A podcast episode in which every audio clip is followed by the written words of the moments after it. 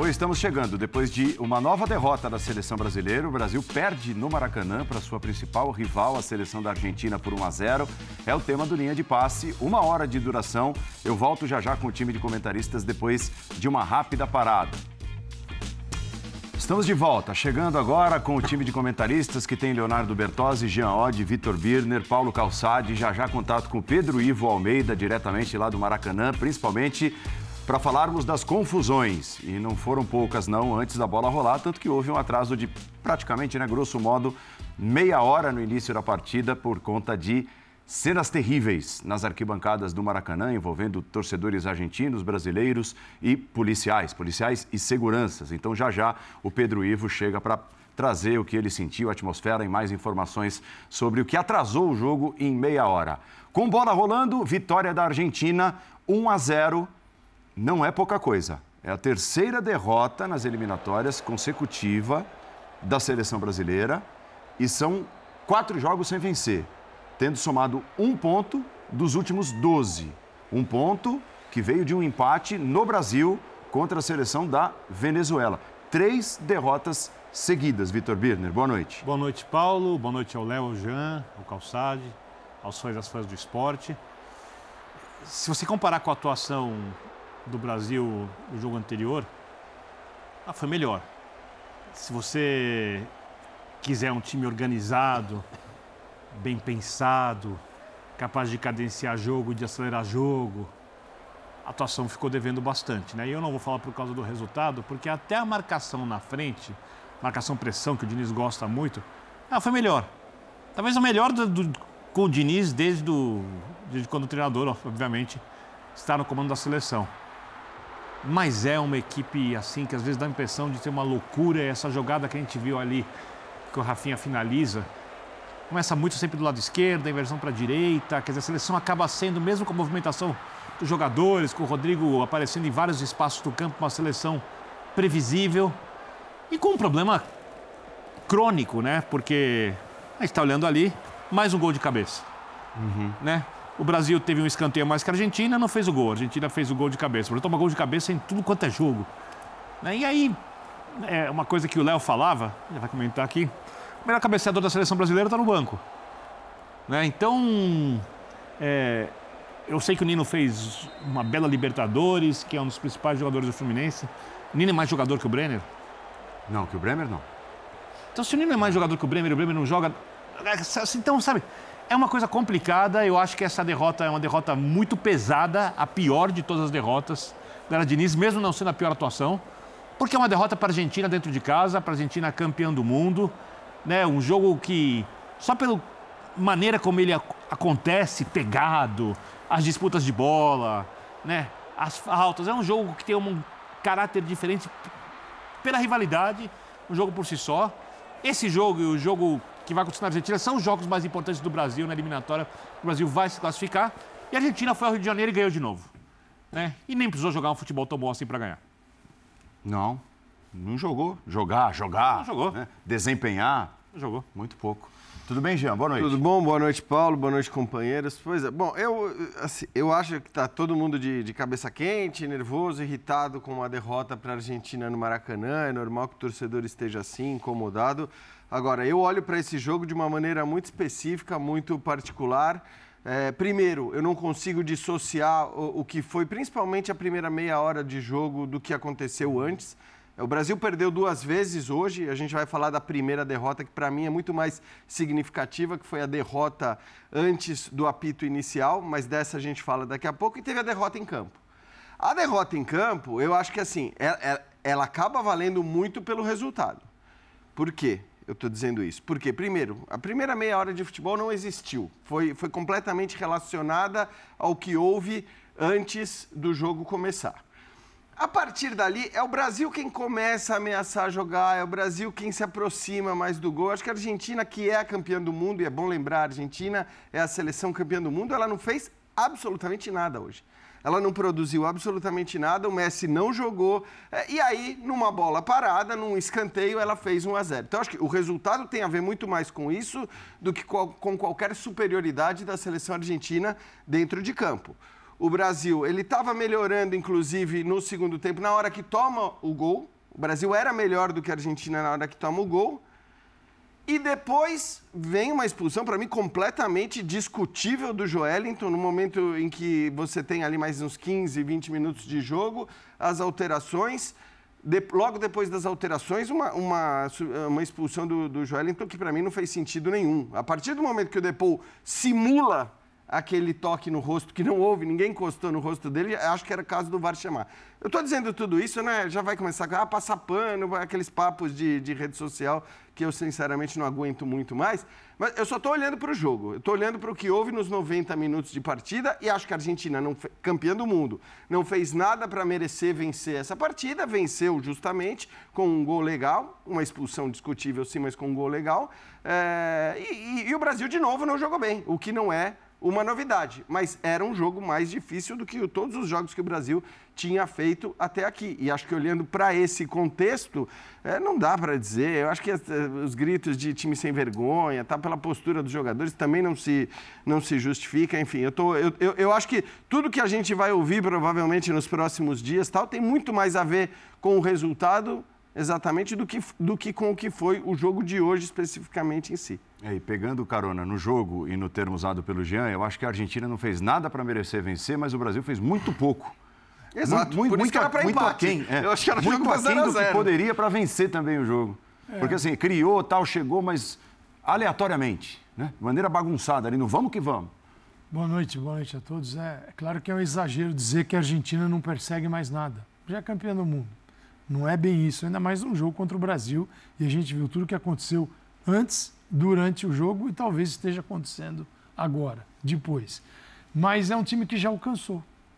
Então ele, ele entra em campo numa outra vibe, completamente diferente. É, é uma equipe muito próxima a que foi campeã do mundo e o Brasil completamente diferente. Isso é bom ou ruim? Pode ser bom, pode ser ruim, porque aí entra a maneira de, qual, de que maneira o Diniz assumiu a seleção e tentou implantar o jogo dele. Acho que fazia todo sentido escolher o Diniz para treinador da seleção.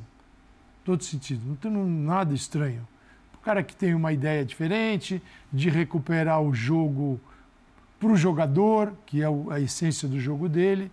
Mas o Diniz tinha três maneiras de fazer isso na seleção. Uma era não ser o Diniz. Não faz sentido. Ele foi escolhido porque uhum. ele tem uma ideia. A outra radical era fazer o que ele está fazendo, ignorar qualquer transição e mandar ver nas diferenças. Quatro atacantes, o jeito que ele joga no Fluminense. É, e ele faz isso um jogo, faz isso no terceiro, não dá certo, faz no segundo, não dá certo. No terceiro, estava óbvio que não ia dar certo. Por quê? Até a Argentina mudou. Se você for aos jogos da Argentina nas eliminatórias, em nenhum momento entrou com quatro jogadores no meio de campo. E se o Messi, você me disser que é de meio de campo, entrou com cinco. Então, em nenhum momento ele teve o quarteto. Ele teve o trio, o Enzo Fernandes, o Depô o McAllister, em todos os jogos, entrava um terceiro, sempre um terceiro atacante. Hoje, Lo Celso. Contra o Brasil, Lo Celso, peraí, apanhamos do Uruguai, em casa, doeu, campeão mundial, carimbou com uma rivalidade gigantesca, um treinador argentino veio aqui, bateu na gente. Agora vamos enfrentar o Brasil no Maracanã. Antes de virar uma crise, calma, saiu uma vitória. Não, mas Brasil... você acha que jogou mais por isso, Calçade? Essa é a minha discussão não, só. A mudança hoje foi nitidamente porque era o Brasil. Exato, porque que eu acho compreensível. E porque tinha tomado um pau em casa. E o Brasil não tem a capacidade. Olha, é a Argentina, porra. Calma, campeão do mundo. Né? Você não pode fechar os olhos e falar assim: aqui é tudo novo, é tudo diferente e eu vou. Não, e o abraçar... mundo vai se adaptar ao meu jeito um de treinar. O mundo não é vai, mais um jogo. O mundo vai o se meu adaptar. Meu time, o adversário, todo mundo Exatamente. vai. Inclusive o meu time, que não está adaptado a isso, que é bem diferente do que eles jogam. Então, existe o quê? A terceira forma. Falei da primeira, que era no seu Diniz. Esta, que era seu Diniz, sem, sem pensar no tempo. E a, e a terceira era: vamos fazer isso com calma, paulatinamente, alcançar esta forma de jogar de uma maneira mais segura. E o Diniz ignorou isso. Inclusive, falou na coletiva, não concorda, que, que entrar com dois jogadores no meio de campo apenas. Não, porque o Rafinha volta, claro que volta, o Brasil volta, mas a gente está falando de constituir outro jogo. E esse jogo não foi constituído. Poderia ter feito um gol com o Martinelli, poderia ter feito um gol que uma bola em cima da linha que o foi, Romero tirou. Romero tirou. Uhum. Claro. Só que no final, por, pela terceira vez, a vitória é do adversário. Uhum. E aí. Tomou gol de cabeça. Então, mas é começa, diferente só. Já, eu, eu, mas isso já, só é. Mas, a Colômbia jogou mais que o Brasil e mereceu isso, vencer o Brasil. Bem, mas isso começa. Jogou de melhor mas eu não disse que o Brasil jogou mais em nenhum momento aqui. Que jogou mais que os adversários. Nesse momento, a gente tem uma crise para lidar com ela. É então o Brasil precisa se transformar, trazer uma nova geração da maneira mais radical só que tem uma crise para resolver. Ficou uhum. muito mais difícil. E, Léo, essa é a primeira derrota do Brasil em histórias eliminatórias, antes, né? de eu, antes de eu dar o boa noite ao Léo, é, eu preciso liberar quem eu vou chamar agora o Pedro Ivo Almeida, que está lá no Maracanã. Para trabalhar mais. É, para trabalhar mais, justamente. Então, o, o, Pedro vai fazer uma participação aqui no Linha, ao vivo, vai falar para a gente sobre os desdobramentos de segurança, né? É, sobre tudo o que aconteceu, a confusão lamentável que atrasou o início da partida. O Pedro é um cara muito bem informado e trabalhou com informações durante todo o jogo, trocando ideias com, com o pessoal aqui da produção do Linha de Passe e trazendo as informações. Então, agora ao vivo, para o fã de esportes, que é o que interessa, você chega diretamente aí do Maracanã falando sobre as confusões que atrasaram o início da partida em 30 minutos. Pedro, boa noite, bem-vindo. Boa noite, Andrade. Um abraço para você, obrigado. Estamos aqui trabalhando, mas você também. É, primeiramente, preciso ser muito sincero com vocês. Eu vou acrescentar muito pouco ao bom debate que eu já estou ouvindo aqui sobre o jogo, mas temos o Léo, temos Calçade, Jean e Birne porque infelizmente por conta daquela confusão que acabou atrasando o momento da bola rolar, perdi boa parte do início do jogo, perdi também boa parte do segundo tempo depois do gol, mas até para a gente chegar aqui do Maracanã com as informações por linha de passe sobre esse jogo de empurra, porque muito se fala por que aconteceu a confusão, por que, que o estádio não estava dividido, de quem é a culpa, para quem fica essa responsabilidade, porque o mais importante é teve jogo, a bola rolou, mas teve gente ensanguentada, teve criança no meio da confusão, teve senhora no meio da confusão, teve senhor passando de cadeira de roda, teve gente detida, muita confusão no Maracanã. Não foi só essa bola rolando não. Então, tão logo, acaba até para tentar destrinchar aqui um pouco para vocês, é uma despedida, uma passagem rápida, vou tentar me alongar um pouco, que é um jogo de empurra, tem um pano de fundo aí, tem um xadrez político, tem um empurra para lá, empurra para cá também envolvendo PM, CBF, que acontece que tão logo acontece a confusão, a gente vai em busca de informações para tentar entender, ora, por que, que a torcida argentina não estava separada da torcida brasileira ali no setor atrás do gol que fica à direita das cabines, do eixo de transmissão da cabine, né, da câmera que faz a transmissão da partida. E a primeira informação que nos chega, até por pessoas da CBF, é: ora, a gente não tem nada a ver com isso. Quem decide sobre a segurança aqui no Maracanã é a segurança pública, é com a PM. Então a gente vai até a PM. A PM vira e fala: não é bem assim. Quem decide sobre divisão ou não de arquibancadas num jogo organizado tão em cima da hora, é importante ficar com essa informação de organizado em cima da hora, porque eu volto com ela lá na frente, são os organizadores. Quem são os organizadores? CBF e a gestão do estádio do Maracanã. A gente vai ouvir o estádio do Maracanã, o Maracanã vira e fala: não, não, não, não. Quem vende ingresso não sou eu. Quem vende ingresso é a CBF através de uma plataforma de site de ingresso dela. Então essa responsabilidade é do Maracanã. Fica esse jogo de empurra daqui, jogo de empurra de lá. E a primeira informação que acaba chegando também é que o jogo era classificado por PM, CBF e Maracanã como um jogo de baixo risco. Como um jogo de baixo risco, se na quinta-feira passada, no dia 16 de novembro, a gente teve uma reunião de organização de jogo, lavrada em ata, que o jogo era considerado bandeira vermelha, ou seja, alto risco para a segurança. Uma ata de uma reunião que participou gestão do Maracanã, Federação de Futebol do Rio de Janeiro, agentes públicos, Defensoria Pública, Ministério Público, Conlurb, Secretaria de Ordem Pública, Prefeitura, Governo, muita gente, autarquias, muita gente de poder público que controla a operação no entorno do Maracanã. Então, todas essas entidades, todas essas autarquias, todos esses poderes públicos falaram: o jogo é de alto risco. Essa reunião existe porque a FERJ organiza o jogo do Maracanã, porque ela é federação local, em parceria. Quando foi apresentar a ata dessa reunião da CBF para a CBF, a CBF que já tinha começado a vender ingressos sem diferenciar setores, virou e falou, não quero, desconsiderou essa ata. Então no dia 17, na sexta-feira, a federação, no movimento político, é bom informar, a Federação do Rio no movimento político, porque hoje Edinaldo Rodrigues e Rubens Lopes, que é presidente da Federação do Rio, e um dos vice-presidentes, ou vice-presidente mais velho da CBF, não falam a mesma língua. Então o Rubinho, um movimento inteligente, até podemos dizer político, fez constar para todas aquelas autarquias, todos aqueles órgãos competentes, inclusive Maracanã, para a PM, para o Ministério Público, que olha, praticamente estou lavando as mãos. Qualquer questionamento agora é com a CBF. Então a responsabilidade volta para a mão da CBF. A CBF fica nesse se vê um pouco atada, porque surge esse documento. A PM em nota diz: a organização, a responsabilidade de vender ingresso conjunto, todo mundo misturado, é da CBF. A CBF ainda não disse nada. É bom frisar, o presidente Ginaldo Rodrigues não se manifestou. E o Maracanã, em conversa com a gente, conversa com a reportagem, pessoas do Maracanã já viraram e falaram: a gente não pode fazer nada. Quem vende ingresso é a CBF. Então, para explicar que essa confusão, esse jogo de empurra, essa ausência de responsabilidade momentânea, tem muito a ver com essa confusão. Por que, que eu falei ali do jogo organizado em cima da hora?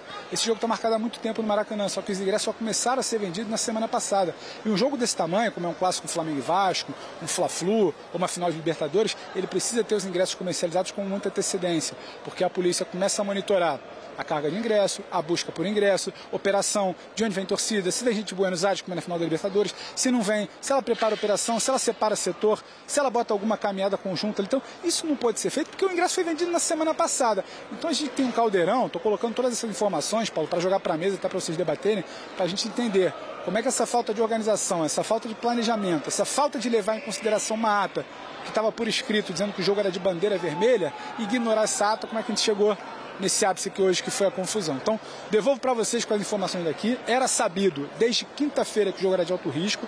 Essa ata foi ignorada. A CBF, como organizadora, não solicitou a PM que fosse dividido, porque os ingressos já estavam sendo vendidos. E também, a partir do momento que você não tem essa divisão de setores, você não tem lugares perdidos, você vende mais ingressos. Então, deixo vocês com essas informações, esse jogo de empurra, as pessoas que não assumem a responsabilidade pela briga, para que a gente debata aí. Muito obrigado, Pedro. Valeu pela participação. Pedro trazendo todo o panorama do que aconteceu. É. que jogo de empurra, hein?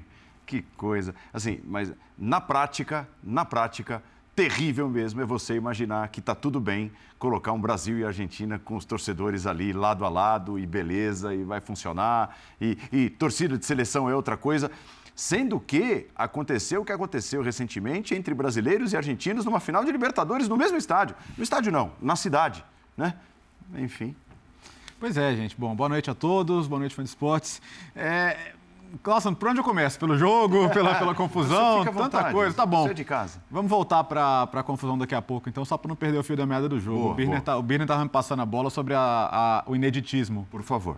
Então tem jogos que entram para a história. 93 o Brasil perde para a Bolívia, né, lá em La Paz, e é a primeira derrota na história das eliminatórias. No finalzinho. Então hoje, é, 30 anos depois, né, temos a primeira derrota em casa na história das eliminatórias. Então a Argentina, é, entre outras coisas, tem conseguido nos últimos anos, né, a Copa América, a Copa do Mundo, é a primeira seleção a vencer um jogo de eliminatórias no Brasil.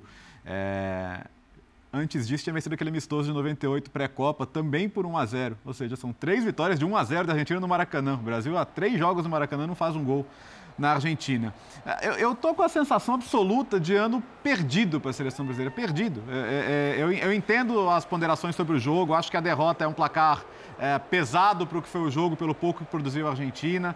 É, concordo com o Jean sobre o, a injustiça da expulsão. Embora naquele momento 11 contra 11 eu não visse grande produção ofensiva no Brasil para acreditar piamente que, que o empate fosse sair de qualquer jeito. Mas o, isso, já, isso começa lá atrás para mim, sabe? Quando você, quando você entende que só a Copa do Mundo importa, que eu posso esperar, que eu posso ver lá para frente. Então vamos aceitar que, beleza, esse ano foi, passou e vamos olhar daqui para frente? É, o que, que vai ser feito em março? O Brasil tem dois jogos em março em que o técnico é o Fernando Diniz, tá?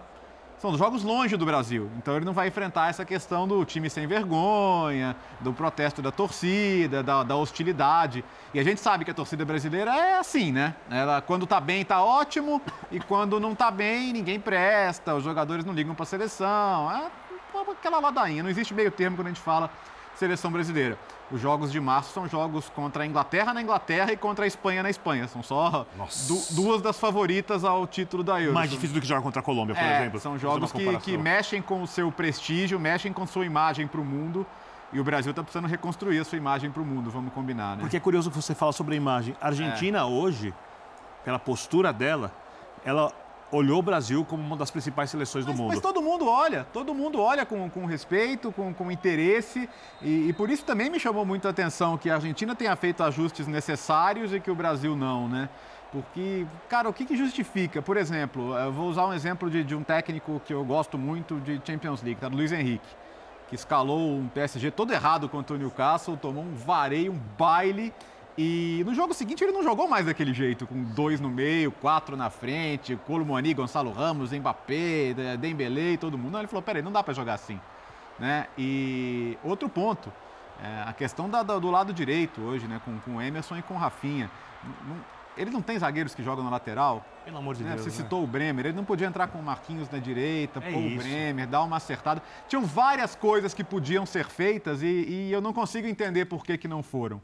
O Brasil podia ter vencido o jogo desse jeito, tá? Mas eu acho que teria muito mais a ver com, com a acomodação da Argentina em tentar levar um jogo em banho-maria do que propriamente algo excepcional que o Brasil tenha feito. Porque, a rigor, foram duas grandes chances, né? A bola salva em cima da linha do Romero e a bola cara a cara do Martinelli ali, que o Di Martino é, foi bem. Né? Era um jogo para 0 a 0 Para mim era um jogo para 0 a 0 pelo que aconteceu nos 90 Jean, minutos. Se o Brasil toma gol, gol com facilidade na jogada aérea, não é bem, é para 0 a 0 é que O meu ponto só... Eu entendo o que quer dizer. O meu ponto é o seguinte, não, só, é, a gente não pode atribuir os resultados às mudanças ou às não mudanças a partir do momento que o jogo foi o que foi. Esse para mim é... E, e isso, assim, até falei no podcast, né, na segunda, eu colocaria também, eu não jogaria com o Emerson Royal, eu colocaria o Marquinhos na lateral direita para a entrada do Bremer. São mudanças que eu também faria. Mas também Sim. eu tenho que ser fiel ao que eu vi durante os 90 minutos de jogo. Porque eu não Mas acho. O Brasil jogou bem? Não, o Brasil não jogou bem. Agora, toda a fragilidade. Então, vou dar o exemplo do Emerson Royal. Toda a fragilidade. O Brasil foi extremamente frágil contra a Colômbia. Extremamente Sim. frágil. Tomou dois gols no fim, mas podia ter tomado quatro gols. Até discordo do que o Diniz falou depois daquela partida.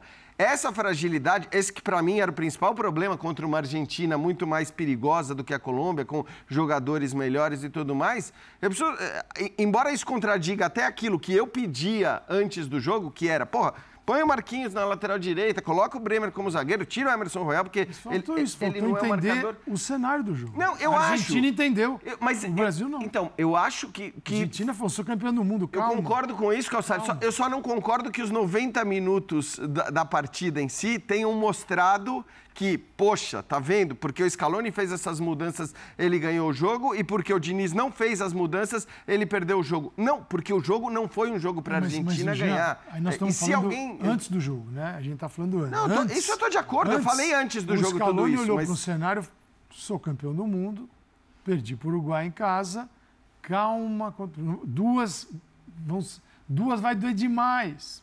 Melhor só uma. E 0 a 0 assino. Tal. A Argentina jogou por isso. A bola parada, ganhou o jogo. Como poderia ganhar o Brasil também. O cenário do jogo, o Brasil não ignorou o cenário. É, se fosse a Venezuela, a Bolívia, a o Paraguai, o Afeganistão, entraria desse jeito. Então, a Argentina, campeã do mundo, está difícil para nós. Teve aquele jogo que não aconteceu aqui, lembra? Perdeu a final da Copa América. Pô, os caras ganharam o Mundial, tem que aguentar. A briga, a briga ninguém sabia. Embora fosse fácil prever, como deixou claro, claro o Pedro Ivo. É, Aí, se a gente, em 2023, não consegue organizar um Brasil e Argentina no Maracanã, é, mas é o retrato do, do, do comando atual. É isso aí que a gente tem é, um esvaziamento da CBF, de funcionários inclusive, e você percebe uma atrás da outra que está faltando gente para pensar nas coisas. É isso que está acontecendo. Mas voltando para o jogo, está faltando gente para pensar no contexto, que é calma, dá para fazer, mas calma. Dá para, não é para botar, é, quando você fala no lateral, concordo com você, me, melhoraria a última linha defensiva, já que não temos laterais assim confiáveis, é. que mostrem um pouco da história do Brasil na, nesse setor, uma série de motivos. Tá bom, eu faço uma linha mais consistente e vou soltar um pouco mais lá na frente, vou mudar. Posso ter um terceiro homem no meio de campo. Não é que você vai ficar, você coloca o Joeliton, você vai ficar defensivo para começar o jogo. fica. Nossa, fiquei o Brasil defensivo, não. Você, você tem um jogo também de embate Wellington físico. era atacante. Exato. Antes da chegada do treinador e, e atual você, do Newcastle. E é um jogo que você sabe que fisicamente vai ter uma exigência enorme, que a gente viu. E o E o, é Joeliton forte. encara E isso. foi expulso injustamente. Não, foi. Ele, o, é. O Depó apoiou todo mundo. O que menos bateu foi, foi Não, o expulso. cara O quer, que quer tirar o braço do outro que está segurando ele. Todo mundo que passava fazia um carinho no O Depô, o único Depó, que não fez. Não fez, mas tá fora. Não fez Mas- no rosto, pelo menos, e, né? e, e, e ó. que- É esse, inclusive, esse momento aí, que o Depou vem segurando o braço dele, ele faz aquele movimento para tirar o braço, o cara que quer jogar. É lógico que tem um contato com a altura ali do peito do Depou, com os braços do agressão, Depou, mas. é, olha lá, olha lá. Ele quer jogar, ó. sai E- daqui, e, o- rapaz. E o Paulo, é o que eu sempre falo. Pra mim, assim, qualquer que tenha sido o contato, né? Se ele, se ele foi no peito, foi no ombro, foi na barriga, foi onde quer que tenha sido. E o cara automaticamente simula, que é o que o Depou faz, quando ele leva a mão ao rosto, ele tá simulando. Aquilo é uma simulação. Então, se ele precisou simular, pra mim já é o caso do VAR chamar e falar, cara, você não quer dar uma olhada? Porque eu tô achando que você expulsou o Joelinton porque ele acertou o rosto do Depou. Se você vier olhar aqui, você vai perceber que não. Você pode até achar que esse toque no peito Já, é pra só expulsão. que o. VAR- mas, mas vem olhar. o VAR, o VAR, os caras trancaram a sala e foram embora. A gente brincou, Pro a gente bem- brincou. Com cinco minutos saiu lá uma, uma coisa ou outra, até no que próprio é Depou. Só para contra a Argentina a favor, não. É pro, contra o Brasil também. Você tinha lances que o VAR poderia ter chamado para mostrar para o árbitro o que aconteceu e poderia o Brasil se dar mal. Os caras fecharam a tô porta. o e- seguinte, Eu, hein? O VAR falou assim: aqui, ó, eu não participo. O, o se lance, vira do, aí. lance do, do Gabriel Jesus, que Gabriel. até era para amarelo, mas era amarelo-laranja, né? Poderia, É, é. Podia ser uma revisão. Em compensação, tem o lance do Gabriel Jesus ganha a bola, não é nada, ele marca falta. Tem o lance na hora que o Lo Celso se joga no lance. Não, é, o- esse é o jogo que o, a- que o, que Marca o- que o- falta. Que o, árbitro prefere que não tenha jogo, né? É, isso ficou muito claro hoje, né? Até por como começa o jogo, né, Léo? Porque é o que eu falo. A primeira meia hora, pra mim, do que acontece dentro de campo tem tudo a ver com o que acontece 20, antes do 20, começo do jogo. 22 faltas no primeiro tempo. É o, o máximo das eliminatórias até agora, 16 do Brasil. E ok, algumas, assim, o Brasil entrou para fazer perde pressiona, e para não tomar lá atrás como foi contra a Colômbia, se não, se não der para tomar na bola, vai fazer falta. Isso, isso foi muito claro do Brasil no primeiro tempo. Mas nem todas as faltas foram faltas muito claras, assim. E o né? Data ESPN me passa aqui, o Matheus Carreira, assim, das sequências de passe de Brasil e de Argentina, mais de 50%, fiquei abaixo de 60%, ficou ali na faixa de 50%. De Brasil e Argentina foram até dois passes. Então, a sequência era um, dois, Dois, morria. dividida. Um, dois, morria. morria jogo. porque era pá, pá, pá, o tempo todo. Então, a Argentina falou assim, bom, tanto que o Messi não foi um personagem do jogo. Messi. Não. O Messi, Não, foi vamos ver o um, Messi. foi mais um. Foi ali, no jogo Ele para foi ele. o personagem do pré-jogo, depois a gente vai falar É, disso mesmo. Até porque o Messi, no, se nesse tipo de jogo, o que ele vai fazer? Da voadora? Tal, não, não, né? Ele tem que esperar Antes o. do jogo ele foi até tretar com, Foi, com é, o foi Rodrigo tretar. ali, né? Foi tretar, ele foi ali, o Rodrigo foi, foi conversar com o Diniz. Mas eu entendo que a Argentina entendeu, sem ser brilhante, e, e e não estou dizendo que deu certo também. Deu certo porque foi 1 a 0 ganhou o jogo. Mas a Argentina tentou olhar para o jogo e tentar extrair algo mais, estrategicamente falando, deste confronto. E o Brasil, com Diniz, ignorou solenemente que do outro lado tinha um campeão do mundo. Eu acho que essa é a grande questão, porque eu entendo, eu concordo com você, eu entendo o que o Jean está dizendo, mas eu discordo de você, Jean, mesmo com o jogo mostrando aquilo que você diz.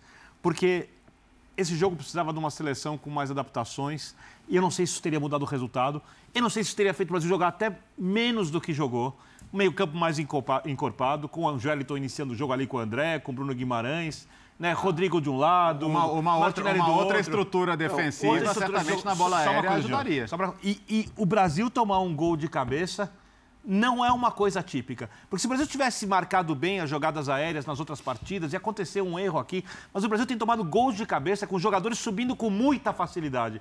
E o jeito que o Otamendi subiu hoje, assim, o André estava perdido, o Gabriel Magalhães tenta recuperar ali, não chega em tempo. Ou seja, ali é um problema. É um problema. E a Argentina explorou o problema do Brasil. Não tem nada de atípico nisso, ou seja, a Argentina se preocupou em se defender, podia ter tomado gol em dois lances. E sabe o que me chama mais atenção? Eu acho que as atuações individuais de vários jogadores do Brasil foram boas. Por isso eu questiono o coletivo do Brasil com a bola muito mais do que sem a bola. Meu questionamento sem a bola é a jogada aérea. Ponto. Sem a bola, o Brasil fez um jogo ok. Não foi maravilhoso, mas foi um jogo bom.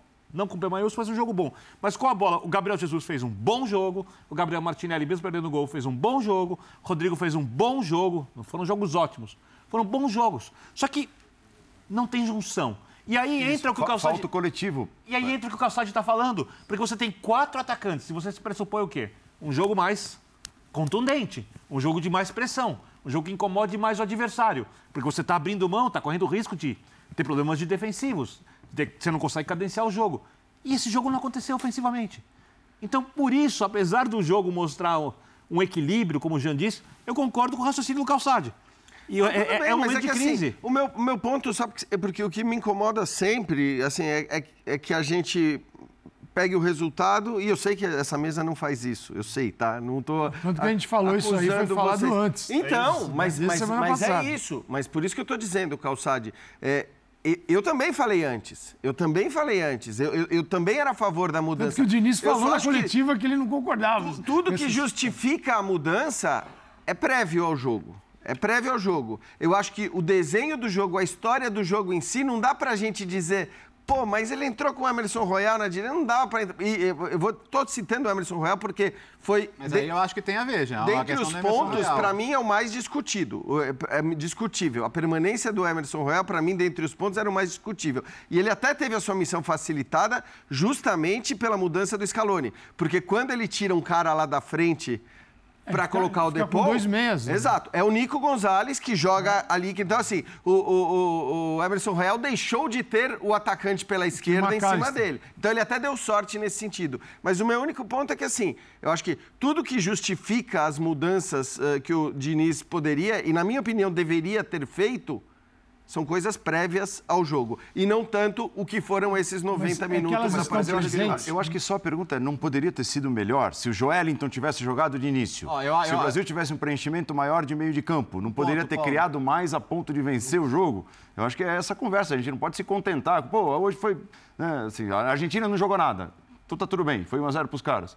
Né? É, Eu acho que poderia ter É que jogado 1 a 0 melhor. pros caras acho que determina muito do tom que, que, que Não, a gente mas- vai ouvir na mas a semana, gente não né? faz isso Não, aqui, sei. você mesmo que começou o jogo dizendo a isso. Colômbia, aconteceu com o Uruguai. que- não dá que- pra Não, fugir do- não dá pra fugir do contexto, É um gente. O combo. Brasil fez um ponto nas últimas quatro rodadas e, Então, e- e não dá pra tirar o jogo de hoje do contexto um de geral. 12. Você tinha, é, Um de 12. Você Um tinha, de você- 12. você tinha que dar uma resposta Eu- melhor. é isso aí. E, eu acho sim que a questão do Emerson Royal e, ter um zagueiro a mais no lugar dele na bola aérea defensiva ajudaria. Ah, claro, tudo bem. Ajudaria. Agora a aérea Então, é é, difícil. eu acho Mas que é, tá é, é que o pro... diretamente ligado ao lance do gol. É que o problema principal contra a Colômbia da presença do Emerson Royal não foi exatamente essa para mim. Quer dizer, era, era o baile que ele estava tomando de um atacante que jogava pelo lado esquerdo. Coisa que hoje, para sorte dele, talvez, não, não aconteceu. que até. foi consequência também de uma linha de defesa de zagueiros completamente desprotegida, porque a ideia de jogo era igual a de hoje, só que muito mal executada contra a Colômbia. Hoje ela foi mais bem executada sem a bola. Então, sabe, não dá para tirar do contexto tudo. Eu entendo o que o Diniz quer fazer. Seria ótimo se o Diniz conseguisse fazer isso rapidamente, mas a gente olha para a tabela, olha porque tem sido jogos do Brasil, faz uma média de desempenho dos jogos do Brasil e aí eu faço a grande pergunta. Você olha o jogo do Brasil, melhor do que foi contra o Uruguai, melhor do que foi contra a Colômbia. Você tem certeza que depois de uma interrupção, indo jogar contra a Inglaterra, indo jogar fora contra a Espanha, vai ser melhor do que foi hoje? Porque precisa ser. Porque eu não tenho nenhuma certeza. Dá para jogar assim contra a Inglaterra? Se a Inglaterra levar o jogo a sério? Que vai pôr um, time, um nível de jogo muito mais alto. Vou ser bem direto. A Inglaterra é melhor que a Argentina. Tá? A Argentina é campeã do mundo, o que vale é ser campeão do mundo, tanto faz quem é melhor, quem é pior. Eu a seleção da Inglaterra é melhor. Tecnicamente. É melhor, e tecnicamente e, e coletivamente. A Inglaterra fez uma baita Copa do Mundo, não tomou um cartão na primeira fase, fez um jogo com a França equilibradíssimo Jogou melhor que a França na maioria do tempo. em boa parte do tempo. Ou seja, dá para jogar assim. Perdeu amistoso, tudo bem, mas a questão é: para onde a seleção brasileira está indo? Essa é a questão. Para onde a seleção brasileira está indo? Mas eu acho que é hora, da- é hora da, da CBF ser um pouquinho mais transparente sobre o processo, né?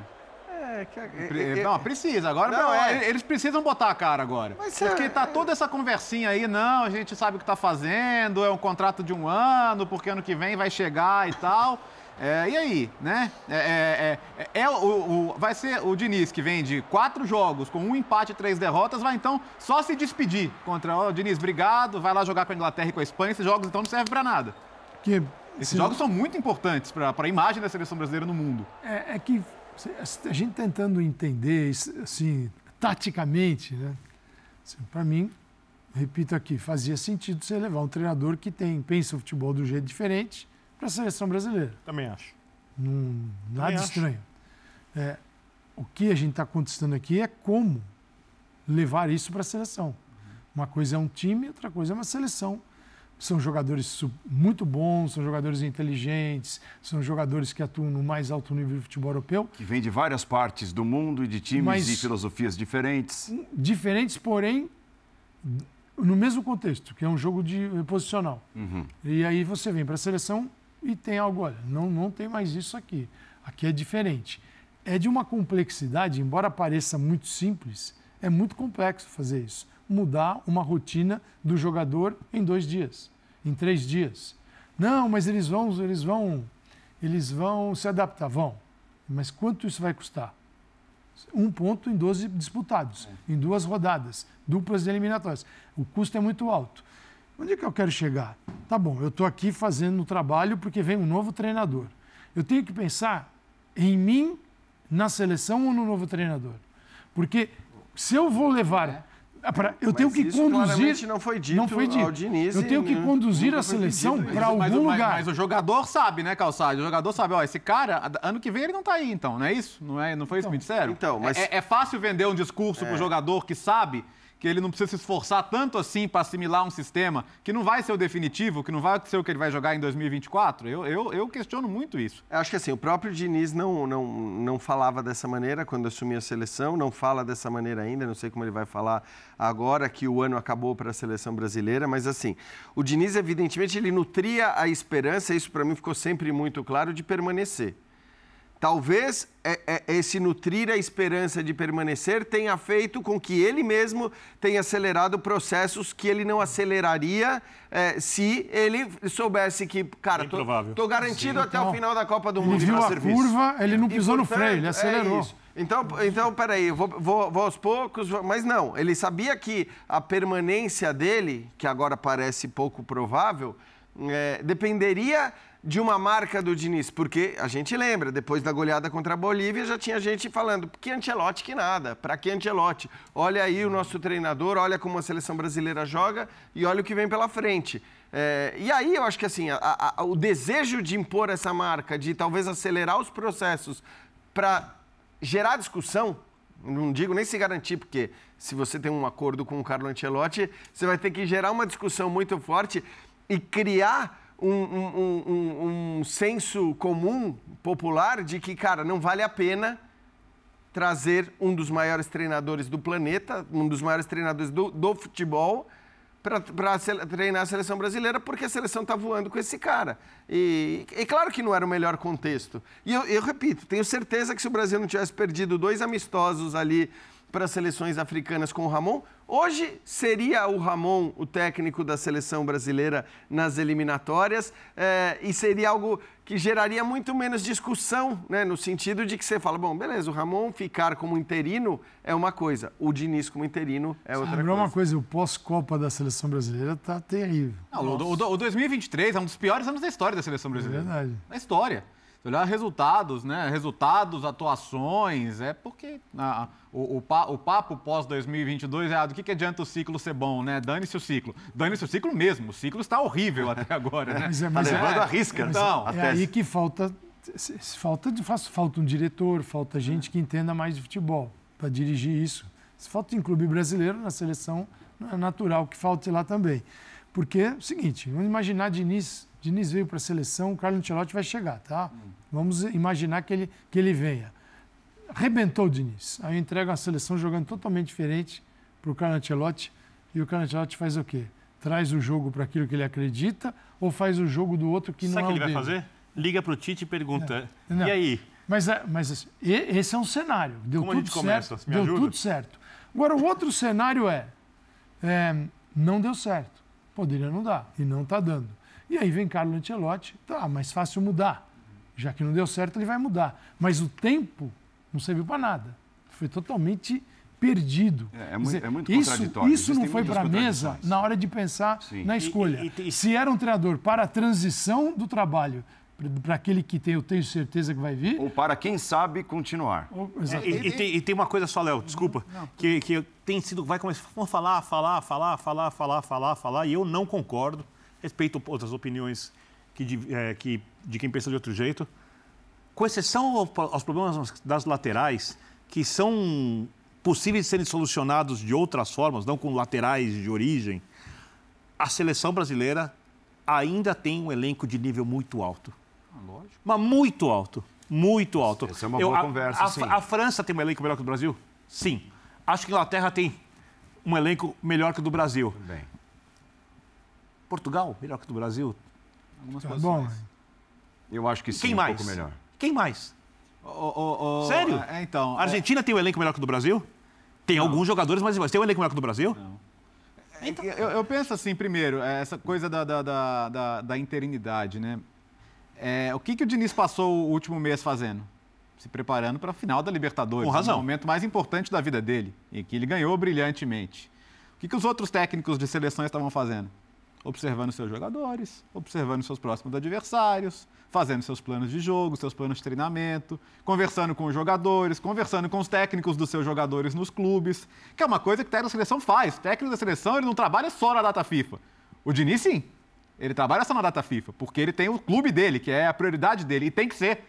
Tá? Ele, está, ele é o técnico do Fluminense e está quebrando o galho na seleção brasileira. Fez bem feito lá, diga-se. e fez bem feito onde ele tem que fazer, que é no clube dele. Né?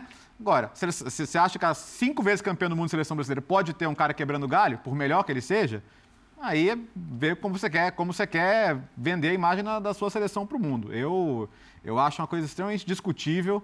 É, uma coisa é você ser o técnico e, e convencer os jogadores a, a comprar o seu barulho sabendo que você é o técnico, e outra coisa é convencer os jogadores a comprarem o seu barulho sabendo que ano que vem vai ter outro no seu lugar.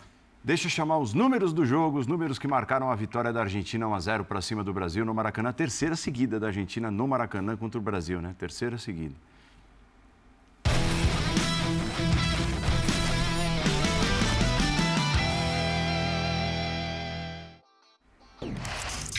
Lembrando que vem chegando aí o Bola de Prata para premiar os melhores do Campeonato Brasileiro. Ah, equilíbrio na posse de bola, um pouco maior da Argentina. Ações na área rival, o Brasil chegou bem mais, né? Mais do que o dobro de vezes na comparação com as chegadas argentinas. Chutes foram oito para cada, né? Oito finalizações. Eh, o Brasil acertou mais vezes o alvo, foram quatro contra duas finalizações certas da Argentina. Faltas cometidas, o Brasil bem mais faltoso, né? 26 a 16 faltas. É, os números mostram equilíbrio, né? Para dizer o mínimo. Equilíbrio, até assim, quem, quem olha a tela imagina um jogo equilibrado e foi, e, e pendendo mais até para a seleção brasileira. A questão é a questão é mais profunda, é aquilo que a gente vinha, vinha comentando e discutindo.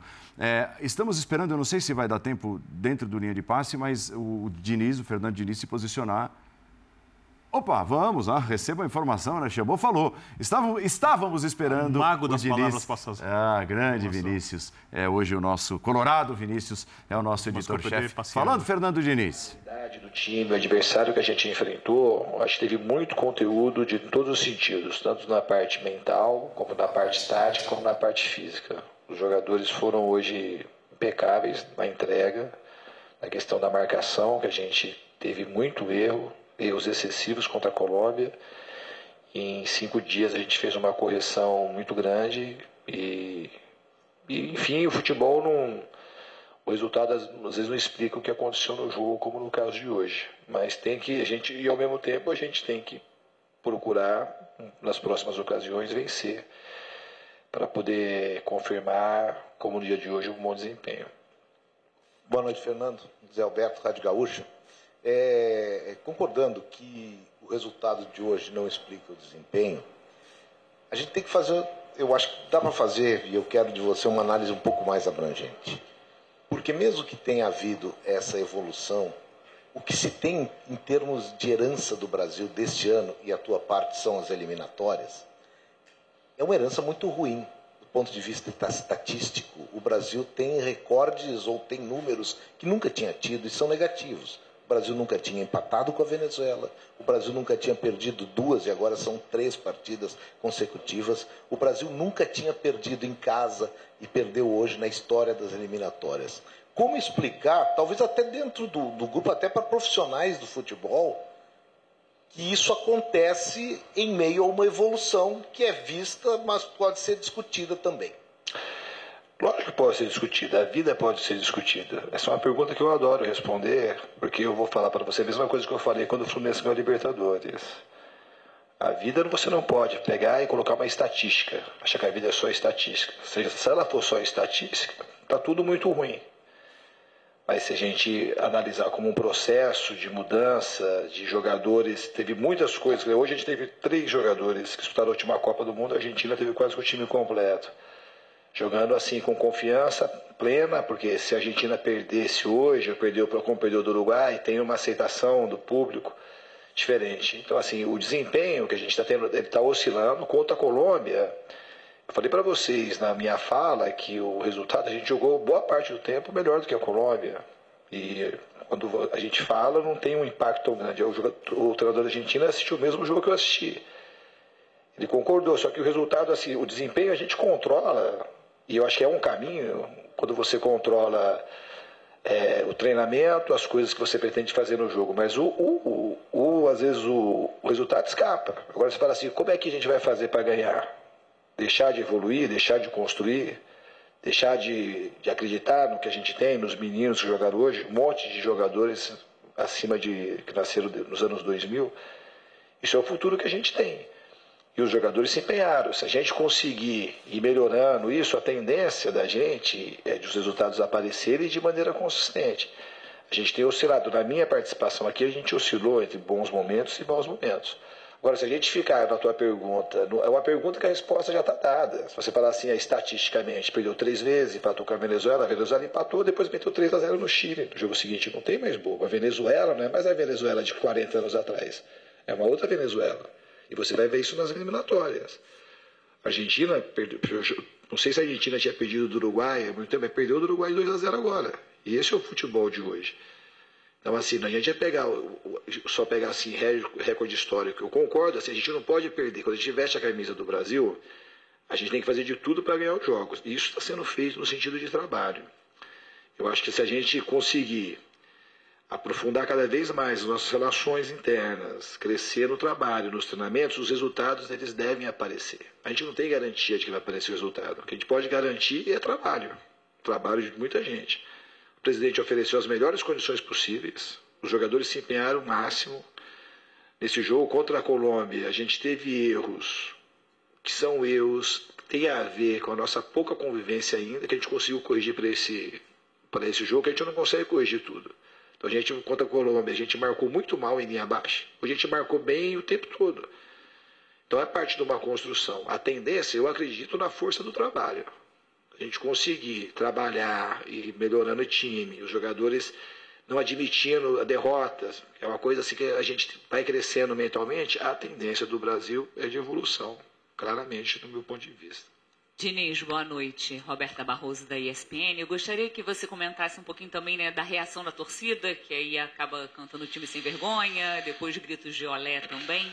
E se puder, por favor, comentar as cenas lamentáveis antes do jogo, aquela briga que teve na arquibancada, a partida atrasada. Obrigada. Eu acho começando pelo final, a gente não gosta que aconteça esse tipo de coisa e a gente não tem muito parâmetro para saber o que aconteceu. A gente está dentro do campo então eu não tenho como te falar. Infelizmente lamenta o que aconteceu, mas eu não tenho dados o que aconteceu, por que aconteceu. É, a outra pergunta que, que era? Ah, da a, a, torcida, a gente tem que. A torcida está no direito de fazer o que ela quiser. A torcida vem, a gente tem que entregar o nosso melhor. E o torcedor, ele é, um, ele é, é passional e quer vencer. Então, eu acho que ele está no direito de vaiar. Acho que gritar olé para a Argentina é um pouco demais, mas vaiar, ficar pôr indócio com o time porque não está ganhando, eu acho que é extremamente compreensível. Falar olé para a Argentina, eu acho, tanto é que o pessoal que falou foi vaiado pelo próprio público que estava. Do resto, eu acho que a gente tem que saber conviver com as vaias e com a pressão. O, o torcedor brasileiro ele quer vencer e jogar bem. Eu acho que o time jogou bem, mas não venceu, e quando isso acontece, é, e a vitória não vem, vem derrota, é, um fato normal, as vaias a gente tem que saber lidar com isso. Diniz, aqui, boa noite, Caio Mota, Globo Esporte. Seguindo ainda na, no, no, episódio que aconteceu antes do jogo, está é, tá longe de ser um caso isolado. A gente viu aqui também no início do mês, no Rio de Janeiro, pancadaria é, pela, pela, cidade. A gente vê também na Argentina casos inúmeros de racismo. Enfim, é, é uma questão social, obviamente, mas está virando uma rivalidade entre povos e não mais do futebol. Queria que você falasse um pouco sobre isso, é, por não ser um caso isolado, por ser algo recorrente, e de que maneira vocês que têm, que têm voz, que têm influência, que têm esse poder da comunicação também, de modo geral, podem é, dar luz a um pouco esse processo de pacificação para que isso mude, que muitas vezes a gente vê muito mais silenciarem, não se comprometerem no sentido de, de, de se posicionar do que o contrário. Obrigado. Não, eu já, já, na minha primeira resposta acho que é lamentável quando acontece cenas de violência né, e de falta de respeito. Isso que aconteceu aqui na, na final da Libertadores, de pancadaria na rua. Mas não é isolado entre Brasil e Argentina quando essas coisas acontecem, também não acontece de hoje, né? Faz tempo que acontece esse tipo de situação. Acho que a gente, como uma, como uma voz que a gente tem, é procurar dar os recados. E no campo, eu acho que, embora o jogo tivesse um jogo faltoso e duro, não teve, não foi desleal em nenhum momento. Eu acho que esse é o primeiro passo. Acho que dentro do campo não teve nada que estimulasse a violência que teve, teve, que teve lá fora. Então, nesse sentido, eu acho que as duas equipes soube se comportar bem, as comissões. Eu acho que é o principal exemplo que a gente tem que dar é esse. E quando a gente vai falar, como eu estou falando agora, é lamentar e tentar que as medidas de segurança, que as torcidas consigam ter mais compreensão de vir no estádio para torcer e que os órgãos públicos também que tomam conta dessas situações consigam agir de maneira preventiva para que não aconteça cenas como aconteceu de hoje. Tá bom. Então, Fernando Diniz falando ao vivo no Linha de Passe, a gente tem aqui alguns minutos para conversar sobre as respostas do Fernando Diniz e o que vocês acharam do tom da entrevista do técnico da seleção. Eu acho que ele foi bem realista, ele, quando ele falou sobre a melhora na marcação, sobre os erros contra a Colômbia, quando ele avalia a forma como ele avalia o jogo. O meu questionamento, é, quando ele fala de trabalho e da dúvida sobre a evolução da seleção, mas quando ele fala de trabalho, é o mesmo que eu fiz antes da entrevista. Para onde caminha a seleção se a ideia da CBF é ter um técnico que faz um tipo de jogo completamente diferente do, jogo, do jeito que o Diniz joga. Porque se for isso, realmente, vai sobrar do trabalho do Diniz a rodagem que ele vai dar para um Hendrick, um jogador diferente que ele convocou ali, e só. Porque a ideia de jogo do Ancelotti não tem nada a ver com a do Diniz. Então você investe no tipo de trabalho sem ter certeza que você fica para o outro treinador chegar e fazer uma coisa completamente diferente, por mais que tenham levado o Diniz para lá para ser Fernando Diniz, não tem a menor lógica. É, eu... E os resultados estão cobrando um preço alto. Eu queria só, que eu acho que o nosso tempo está chegando ao fim, né, Paulo? É ah, isso? tem mais uns. Tem? tem mais... Uns quatro minutos. Tá, então, não, porque eu acho que assim, a gente, então, precisa, a gente precisa falar do que aconteceu antes do, do jogo, porque, uhum. é, para mim, repito, é uma derrota para o Brasil mais significativa do que a derrota esportiva. Foi mais um show de, de incompetência, de responsabilidade e, acima de tudo, de descaso com as pessoas. Porque no fim é isso. Acho que o Pedro explicou muito bem o jogo de empurra para cá, empurra para lá, é FERJ, é Polícia Militar do Rio de Janeiro, é, é, é, é CBF, um empurrando para o outro. E, e é claro que cada um tem a sua parcela de responsabilidade. É, acho que assim, a, o despreparo da polícia fica muito claro nas próprias imagens, não vou nem mas me parece que o principal erro aí, o erro primordial, o erro que causa tudo o que aconteceu é o erro da CBF. Não tem, não tem o, que, o, o, o que discutir a partir do momento que o grande erro e o grande equívoco é você não ter a divisão de torcidas. Porque o mundo, infelizmente, é o mundo que é. É esse que está aí. Então, beleza. Não, não, idilicamente, eu acharia legal que a gente tivesse, né, pudesse ter as torcidas de Brasil e Argentina. mas depois da final da Libertadores e tudo que aconteceu. Exato, né? não, não, assim, se ignora o contexto. Já, se... desculpa te interromper, mas o, o mais importante que o Pedro Ivo trouxe. Semana passada não tinha venda de ingresso.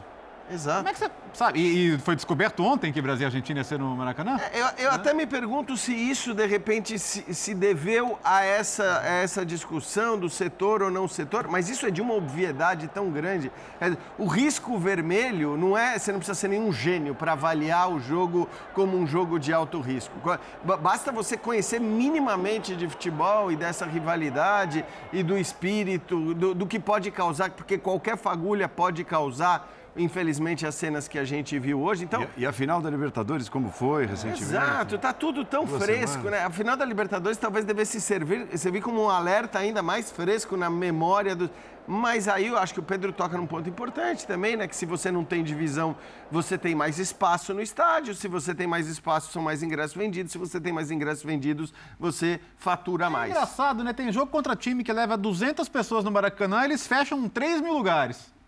Né? E são jogos de, de risco praticamente zero. É, acho bem curioso, mas enfim. enfim. É, algo, algo relevante, né, é, envolvendo aí o outro lado, o lado da Argentina, foi a entrevista do Scaloni e ele dar uma declaração dizendo que, olha, sabe, talvez seja a hora de dar uma parada.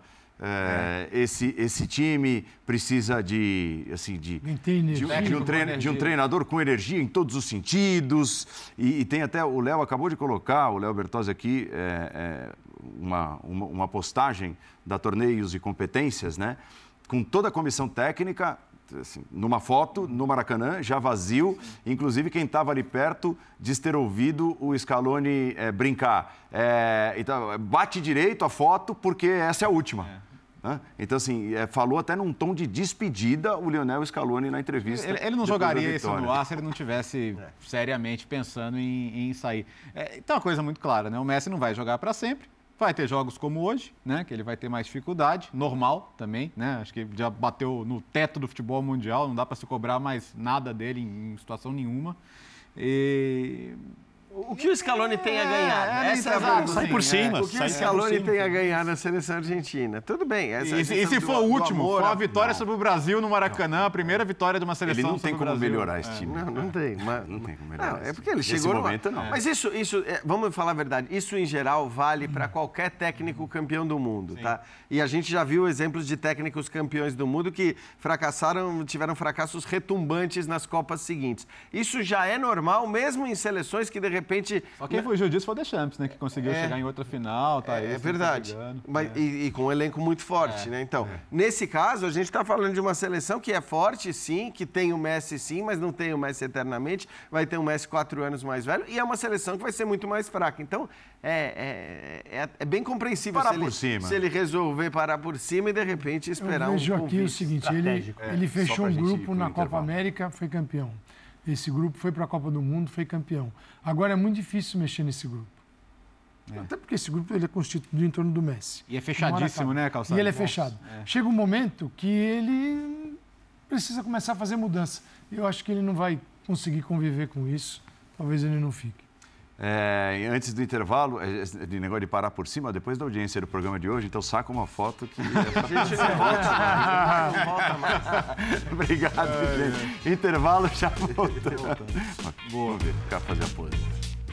Voltou, acabou, porque vem aí o Sport Center. Muito obrigado pela audiência, muito obrigado pela companhia. E na quinta-feira tem linha de passe modelo brasileirão, certo? Verdade. Viramos a chave e voltaremos na quinta-feira às 11h30 da noite. Só mandar um abraço pra Sara e pro Carlos, me pararam ontem na rua. Carlos palmeirense, fanático, fã da Leila Pereira. Saúde e paz a eles e a todos e a todas. Quer carona? Você precisa de carona? Eu sempre preciso de uma caroninha.